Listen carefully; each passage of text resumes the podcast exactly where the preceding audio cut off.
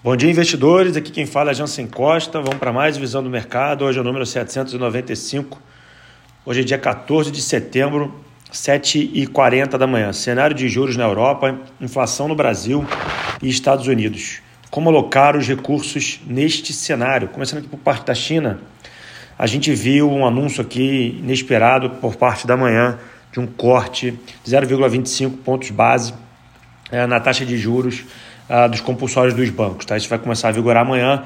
Isso impulsiona o minério de ferro aqui na abertura do dia, que subia na parte da manhã 118 dólares a tonelada e agora já está em mais de 120 dólares depois desse anúncio. A gente já vem comentando há algum tempo sobre a recuperação uh, por parte da China de novos estímulos. Ontem mesmo eu dei uma entrevista uh, na Veja, eh, comentei sobre isso também isso deve trazer um crescimento forçado uh, no continente chinês, né? no continente asiático, por consequência, na China, um dos seus maiores, uh, dos seus maiores uh, países. O que, que isso é bom para o Brasil?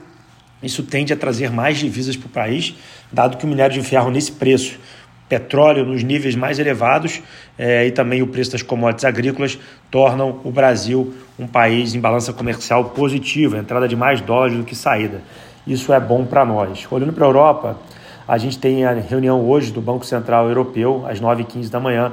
Eles vão decidir aí sobre o aumento da taxa de juros, que colocaria mais 0,25% ah, na casa de 4%, que seria o número mais elevado ah, do nível de juros desde o lançamento do euro de 99. Tá? A Christine Lagarde, que é a presidente do Banco Central, deve sugerir uma pausa porém ah, o mercado trabalha com um aumento para esse nível, tá?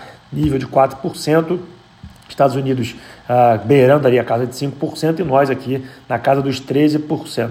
Esse diferencial de juros vem ah, para tornar aí um pouco mais complicada as nossas alocações e também é, o cenário futuro, tá? Eu vou falar sobre isso daqui a pouco, mas essa subida de juros tende a atrapalhar e vem atrapalhando ah, os alocadores, principalmente os multimercados que vêm perdendo dinheiro ah, nessa, nessa caixinha de juros ao redor do mundo.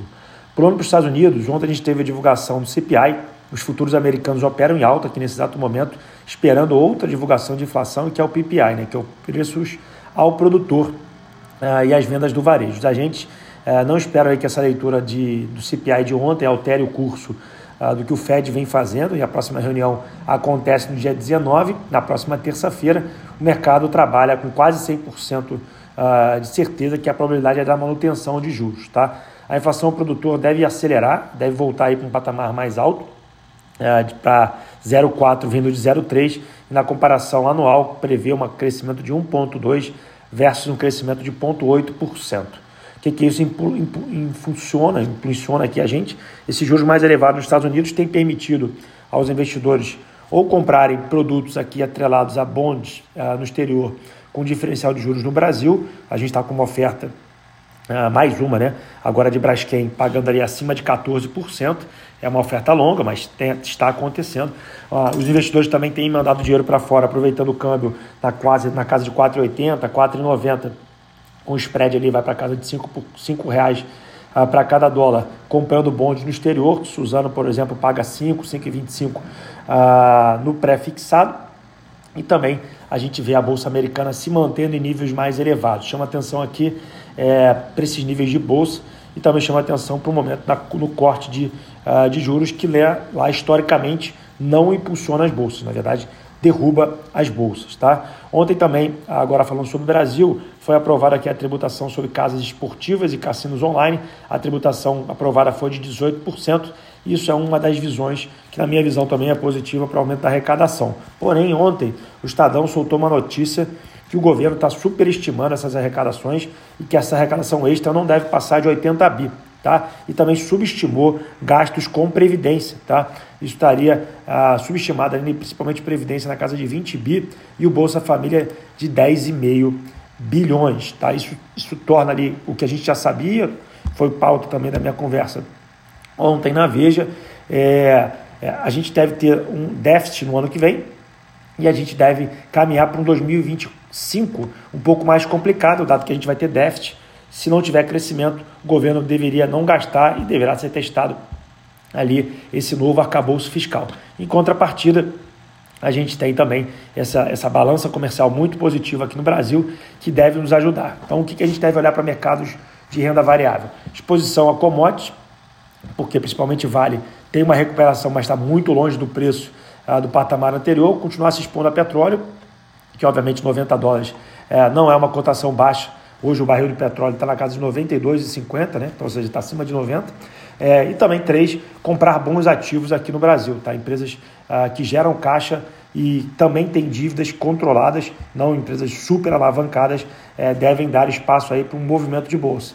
Mas o que, que tem prejudicado, o que, que tem tornado esse movimento um pouco mais complicado? Primeiro, pessoa física tem olhado muito para o CDI, se você está me ouvindo aqui agora, está tá, tá atrasado frente ao CDI, eu também estou, porque obviamente a bolsa não entregou, não vem entregando um crescimento consistente ao longo dos meses que possam garantir ali uh, uma carteira uh, balanceada acima do CDI. Então você tem meses melhores, meses piores, meses melhores, meses piores. A gente tem ainda na caixinha de renda fixa os créditos privados uh, rodando IPCA mais alguma taxa muito inferior à taxa do CDI. Então, se você tem uma taxa aplicada a 6, 4, 5 mais inflação, isso é muito abaixo do CDI, isso roda 70%, 60% do CDI. E se você ficar comprando só produtos pós-fixados, com a queda do CDI, você hoje bate o CDI, mas no longo do tempo você vai ter um rendimento nominal menor, tá? Isso é o principal problema. E a caixinha de multimercado, que foi o melhor produto do ano passado, esse ano patina frente ao CDI e perde de lavada da, do CDI, tornando os fundos hoje uma das indústrias que mais perde dinheiro nos multimercados. Tá? Fundos que performaram muito bem o ano passado, hoje perdem 10, 15, até 20% do seu PL, nos mais complicados, até 50% do patrimônio que estava investido nessas casas. Então, a gente chama atenção é, de como se, se, se posicionar para frente. Então, você tem posicionamento em bolsa, você tem posicionamento uh, em PCA+, uh, se você quiser esperar o CDI cair, ou continuar no CDI pós-fixado, que obviamente você não vai perder nunca do CDI. É, o que a gente chama atenção é na diversificação para aumento do retorno e diminuição da variância. É, bom, é isso que tem de olhar, converse com seu assessor, também se proteja para eventuais erros aí na política econômica brasileira e global. A agenda de hoje, 9 horas da manhã, IBGE, volume de serviços de julho, 9h15, BCE divulga a política econômica de juros, 9h30, PPI nos Estados Unidos, vendas do varejo também às 9h30 e pedido de seguro-desemprego às 9h30. 9h45 temos a entrevista na zona do euro da presidente do Banco Central Europeu e às 23 horas produção industrial na China. Nesse momento, futuros nos Estados Unidos sobem, 0,27 é o que sobe mais, que é o Nasdaq. Na Ásia, praticamente todas no campo positivo. Europa, apenas Reino Unido subindo. Commodities, petróleo, 0,73 de alta, 92 dólares e 54 o barril. Chama atenção também do Bitcoin, muito estacionado na casa de 25, 26 mil dólares. Esse ativo ainda vai dar muita alegria para quem tiver comprado. Não sabe como compra? Compra o ETF aqui na B3. Bom, eu vou ficando por aqui. Desejo a todos uma ótima quinta-feira. Encontro vocês amanhã para mais um podcast. Bom dia a todos, ótimos negócios. Tchau, tchau.